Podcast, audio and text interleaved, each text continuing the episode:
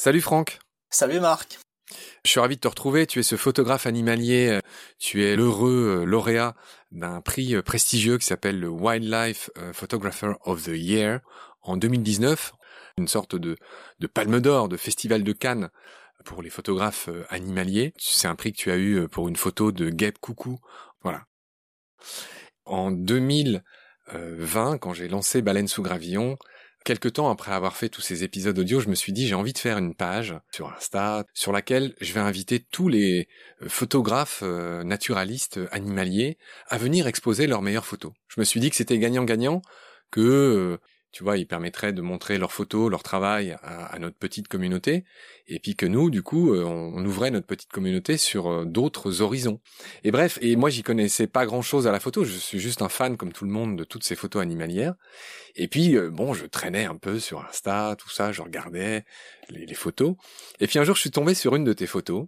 Et voilà, avec beaucoup de, de naïveté, je t'ai envoyé un message en te tutoyant direct je t'ai dit, tu nous ferais beaucoup d'honneur, Franck, si tu acceptais d'exposer tes photos chez nous. Je ne savais pas qui tu étais, je ne savais pas que tu avais remporté ce prix euh, mondialement prestigieux. Tu m'as répondu dans la demi-heure, alors que je suis parfaitement inconnu et que je te tutoie et tu me connais pas. Et tu m'as répondu, oui, sans problème. Voilà. Et ça, c'est ma rencontre avec Franck Cannon, alias Franck Deschandoles, et je tenais à la raconter. Euh, j'ai pas eu le même accueil de tous les photographes, même s'ils sont tous très sympas et que on a le bonheur d'en exposer un par semaine sur Baleine sous gravillon. Mais voilà, toi, tu as été un des premiers et, et quelque part, tu m'as ouvert une sorte de voie. En fait, tu m'as porté chance, quoi. C'est-à-dire que le fait que tu acceptes de venir exposer tes photos chez nous, bah, on a plus trop eu de mal à convaincre euh, les suivants, si tu veux, après toi. Et donc, pour ça, je tenais à te dire merci, mais dès le début de, nos épisodes ensemble. Voilà. Bah, je crois que comme tu l'as souligné euh, juste avant, c'est du gagnant-gagnant. Et puis euh, bon, on est un petit peu voilà dans le même milieu. Hein, c'est le domaine de la nature tout simplement, et puis puis de la passion. Donc à partir de là, bon bah il faut il faut partager les choses. Et puis voilà, je pense que c'est un petit peu comme ça que ça fonctionne ou que ça doit fonctionner en tout cas. Oui, c'est adorable et c'est ce qui fait de toi un seigneur parce que j'ambitionne d'être l'ami, le bar des amis des photographes où ils viennent montrer leurs photos sans esbrouf, sans chichi et c'est ce qui se passe avec tous ceux qui viennent. Il arrive que parfois il y a des gens qui me demandent combien je paye ou euh, ou qu'ils ont pas le temps parce que bah oui ça prend du temps de sélectionner trois fois cinq photos ils ont pas cinq minutes ou dix minutes pour euh, un tout petit euh, podcast et, et, je leur en veux pas bien sûr le temps euh, c'est ce qu'on a de plus précieux et, et, voilà mais juste pour dire que tu m'as juste dit oui quoi voilà alors que tu aurais pu juste ignorer cette demande d'un malotru qui te demandait de, de nous prêter tes photos. Voilà. Tu es ce photographe spécialisé, on va dire, en macro ou dans le proxy. Je veux bien que tu résumes à ceux qui nous écoutent, c'est quoi la différence entre le macro et la proxy?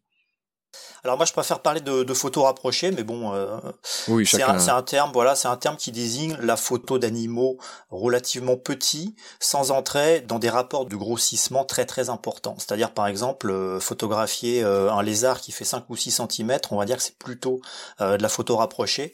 La vraie macro photographie, eh bien ça va être si par exemple on veut photographier son œil en gros plan. Oui, voilà, c'est c'est des choses qui sont très petites comme des insectes tout petits euh, que tu prends par ailleurs toi toi-même en photo. Hein. Tu tu fais un peu des deux, toi. Oui, je fais un petit peu des deux. Oui, selon en fait les sujets que je trouve euh, bah, en voyage ou même à côté de chez moi, ça arrive. Effectivement, j'essaie de faire un petit peu les deux types de photos. Alors, je te présente brièvement, Franck. Euh, tu as 49 ans. Tu es donc ce Havrais, photographe animalier, on va dire. Hein. C'est comme ça que tu t'appelles toi, photographe animalier? Photographe animalier, on peut dire ça, effectivement. Naturaliste euh, d'abord, je dirais plutôt. Je me sens plutôt comme un naturaliste qui est venu à la photo plutôt que l'inverse. Voilà, plutôt qu'un photographe qui s'est intéressé au fur et à mesure euh, à la nature. C'est parce que tu aimes les petites bêtes que tu t'es mis à la photo.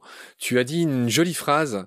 Je ne prends rien à la faune, si ce n'est quelques photos. J'ai beaucoup aimé cette phrase. Ça m'a rappelé mon passé de, plongeur, où nous on disait que ben l'idéal c'est de dans l'eau de laisser juste quelques bulles.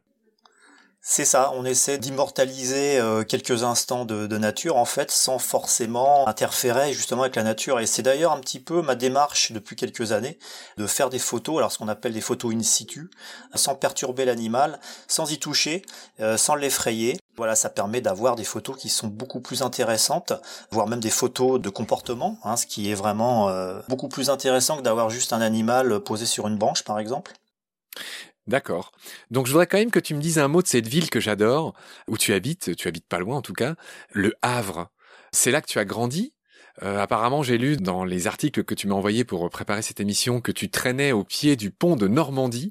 Alors, qu'est-ce que tu faisais au pied du pont de Normandie? Euh, Oui, alors en fait, c'est un endroit qui est assez réputé pour les oiseaux, hein, pour l'ornithologie, puisque euh, on est vraiment dans l'estuaire de la Seine, donc ce sont des, roselières à perte de vue. Et c'est vrai que j'ai pas mal traîné mes bottes du côté du pont de Normandie afin de photographier les oiseaux, puisque j'ai commencé en fait par la photo d'oiseaux, avant de plus se bifurquer vers tout ce qui est macrophotographie, reptiles, amphibiens, insectes. On va rendre un petit hommage. Euh, toujours pareil, j'ai lu que tu as grandi professionnellement dans l'ombre d'un monsieur qui s'appelle Michel Denis Huot. Et c'est lui qui t'aurait un peu, je sais pas, mille pieds à étrier, conseillé de rallier une agence dans laquelle tu es toujours apparemment, qui s'appelle l'agence BIOS. C'est ça. Alors euh, effectivement, oui, j'avais des, contacts avec Michel, qui lui, euh, bon, était déjà photographe professionnel, connu depuis euh, depuis très longtemps, et donc qui m'a gentiment aidé, effectivement, à démarrer. Et parallèlement à ça, j'ai rencontré dans l'estuaire aussi pas mal de personnes intéressantes, dont Philippe Sabine, qui sera mon collègue un petit peu plus tard, quelques années après mes débuts, et avec qui j'ai pas mal fait de photos et qui m'a aussi un petit peu guidé au début, puisque lui était beaucoup plus avancé que moi à l'époque. Donc voilà, le contact est toujours intéressant euh, dans ce milieu. Très bien, on va prendre le temps de, raconter euh, ta vie, ton œuvre, euh, le matériel, la technique, toutes tes anecdotes de terrain, il y en a mille. Mais j'ai envie de commencer par ben, ton grand œuvre, ce qui t'a rendu célèbre, en tout cas de ceux qui s'intéressent à la photo et à la photo animalière en particulier. tu es lauréat du célèbre Wildlife Photographer of the Year le Wupoti, je sais pas comment on peut le dire. C'est un peu l'équivalent du festival de Cannes pour la photo animalière. Voilà, je raconte brièvement euh, ce prix qui est très prestigieux. Euh, depuis 50 ans, le Muséum d'histoire naturelle de Londres réunit un jury de scientifiques et de photographes qui priment une centaine de photos. Je crois que c'est exactement 100 photos, c'est ça hein? C'est ça, oui. Ils en ont 48 000 à étudier, euh, qui lui sont, j'imagine, envoyés chaque année. Il y a beaucoup de catégories. Il y a noir et blanc, il y a, j'imagine, euh, les photos euh, qu'il y a dans l'océan, il y a différentes... Euh, bah, dis-moi quelles sont les différentes catégories, tiens. Je les ai pas toutes en tête, mais effectivement, il y a catégorie mammifères, oiseaux, invertébrés. Alors souvent, c'est des catégories qui priment plutôt le comportement en fait. Donc ils recherchent essentiellement voilà des photos d'animaux en comportement, en mouvement ou voilà des interactions avec d'autres animaux. C'est essentiellement ça qui plaît lors de ce concours. Oui qui marche, voilà. Et donc il y a quelques photos célèbres hein, pour quiconque s'intéresse à la photo animalière et aux animaux en particulier. A des photos qui font le tour du monde. En tout cas, quand toi tu as remporté ton prix dans la catégorie invertébrés, on va en parler tout de suite. Bah les photos de cette année-là, si je me trompe, c'était en 2019, hein, c'est ça? 2019, oui, c'est exact. Bon, je me souviens d'une photo d'un rhino qui agonise euh, avec sa corne tranchée par les braconniers. Euh, il y a une photo de raton laveur qui est un peu plus rigolote avec un raton laveur qui passe sa tête à travers un pare-brise cassé. On a l'impression qu'il conduit une bagnole. Euh, il y a une célèbre photo de léopard de mer qui est en train de poursuivre un manchot papou qui est de toute beauté. C'est ce que tu disais, c'est le mouvement. C'est pas des animaux qui sont pris au repos, ils sont en train de faire des choses. Puis il y a aussi cette magnifique photo de guépard euh, qui est en train de se défendre contre un groupe de lycaons avec le regard exorbité. C'est des photos qui sont toutes sublimes. Est-ce que toi, il y a des photos célèbres qui te restent d'animaux, qui t'ont marqué, qui ne seraient pas les tiennes? Il y a des photos célèbres, euh, effectivement. Euh, je pense notamment euh, à l'époque où je commençais à faire des photos d'animaux en vol. C'était un petit peu les débuts de la photographie de chauves-souris en vol. J'essayais justement de photographier des chauves-souris en vol. Donc je ne connaissais pas encore vraiment les techniques. Donc c'est vrai que lorsqu'on a des photos en tête et puis qu'on voit dans un bouquin les images qui sont sur papier, hein, donc quelqu'un a bien a bien réussi à les réaliser, c'est vrai que ça nous reste quelque part dans la tête. Alors, je reviens à toi. Donc, toi, tu es lauréat de ce prix, Wildlife Photographer of the Year 2019. Euh, euh, apparemment, il y a trois photos à toi qui ont été récompensées. Il y a ces abeilles sauvages, donc ces cinq mâles qui dormiraient sur une tige de graminées. Tu as pris cette photo dans le Haut Atlas. C'est bien une des photos récompensées en 2019. C'est ça, alors c'était euh, dans le au Maroc, hein, pour préciser les choses. Alors là, c'était en fait deux photos qui ont été euh, highly commended, euh, c'est-à-dire que c'est une mention honorifique, on va dire. Alors ce n'est pas vraiment un prix en soi, mais ce sont des photos qui sont arrivées en finale tout simplement et qui ont été gardées dans le cadre du concours et pour réaliser le livre en fait. Voilà, donc il y, avait ces deux photos là, il y avait donc les les abeilles comme tu dis qui dorment sur la tige et puis une autre photo d'un coléoptère avec voilà le, le champignon euh, qui s'est développé sur, sur son corps. Je veux bien que t'en parles. C'est drôle quand je parle avec euh, mes amis de toi et que tu nous prêtes souvent des photos, que que bah voilà t'es un, mec sympa. Je raconterai ça tout à l'heure. Tout le monde connaît cette photo effectivement d'un charançon mort avec trois espèces de massues oranges qui lui poussent sur la tête. Ce champignon, en fait, euh, transforme. Bah raconte-moi exactement ce qui se passe. C'est quand même très intéressant cette histoire. Ouais, alors en fait c'est un champignon qui se développe surtout sur les charançons. Il y a plusieurs espèces de champignons en fait, hein, mais chacun généralement cible l'espèce d'insecte euh, voilà qu'il parasite euh, spécifiquement. Et donc celui-ci euh, cible les charançons et va finalement se développer à l'intérieur de son corps et va un petit peu prendre possession de son cerveau, on va dire, de son comportement, et va le forcer à monter en fait le plus haut possible le charançon va donc mourir puisqu'il est euh, voilà, il est parasité, hein, le champignon va le tuer tout simplement. Et le fait de le forcer à monter en hauteur comme ça, ça va permettre au champignon de mieux disséminer ses spores. Euh, c'est-à-dire qu'une fois que le charançon est mort, eh bien le champignon va disperser toutes ses spores pour contaminer d'autres charançons. Ouais, c'est une sacrée histoire que tu as immortalisée là. Ça s'est passé au Pérou. C'était dans quel euh, coin du Pérou On était plutôt dans la forêt, dans quel type d'environnement? C'est ça, c'était de la forêt tropicale. On était euh, tout près de, de Iquitos, voilà, dans, ah un coin assez reculé qui n'est accessible que, que en pirogue, plusieurs heures. J'ai noté que tu as une troisième photo récompensée, qui est cette photo qui met en scène des guêpes coucou. Je veux bien que tu la décrives cette photo. Voilà, c'est ça. La photo gagnante, c'était la guêpe coucou qui se fait poursuivre par une amophile, c'est-à-dire par une, une guêpe plus grosse qu'elle.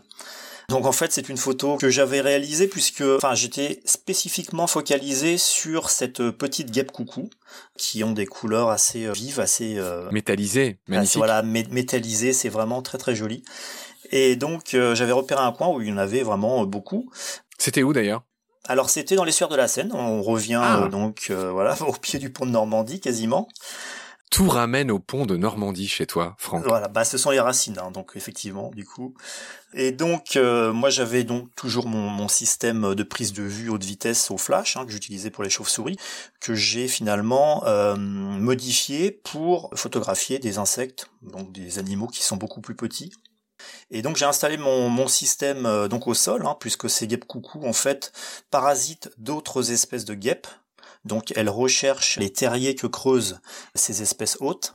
Donc euh, elles sont euh, tout le temps voilà en train de voler euh, au-dessus du sol, elles rentrent dans des galeries, elles en ressortent, etc. Comme l'oiseau, le coucou, hein, qui parasite. Glisse-moi un mot sur le devenir des larves de la guêpe coucou. Elles bouffent les larves de l'insecte hôte. Comment ça se passe? Voilà, c'est ça. Elles se reproduisent et se développent euh, aux dépens de, l'espèce hôte, c'est-à-dire qu'elle va se nourrir non seulement de, bah, de la larve qui est au fond du terrier, mais aussi de des provisions de nourriture. Ok.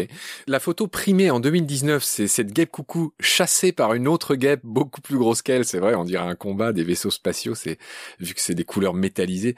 Enfin, c'est ok, d'accord. Et donc tu as eu euh, cette même année deux photos euh, highly recommended, euh, donc qui, ont été en gros saluées, quoi, même s'ils n'ont pas été récompensées. Sur ces bonnes paroles, Franck, ben, on va s'arrêter là pour le premier épisode. J'aurai le plaisir de te retrouver très vite euh, pour parler euh, bah, de tout ce que tu as fait. On va commencer à voyager avec toi. Tu vas nous parler des espèces les plus incroyables que tu photographies. Et donc, euh, bah, saludos. À bientôt pour le prochain épisode. Salut Franck. À bientôt et merci Marc.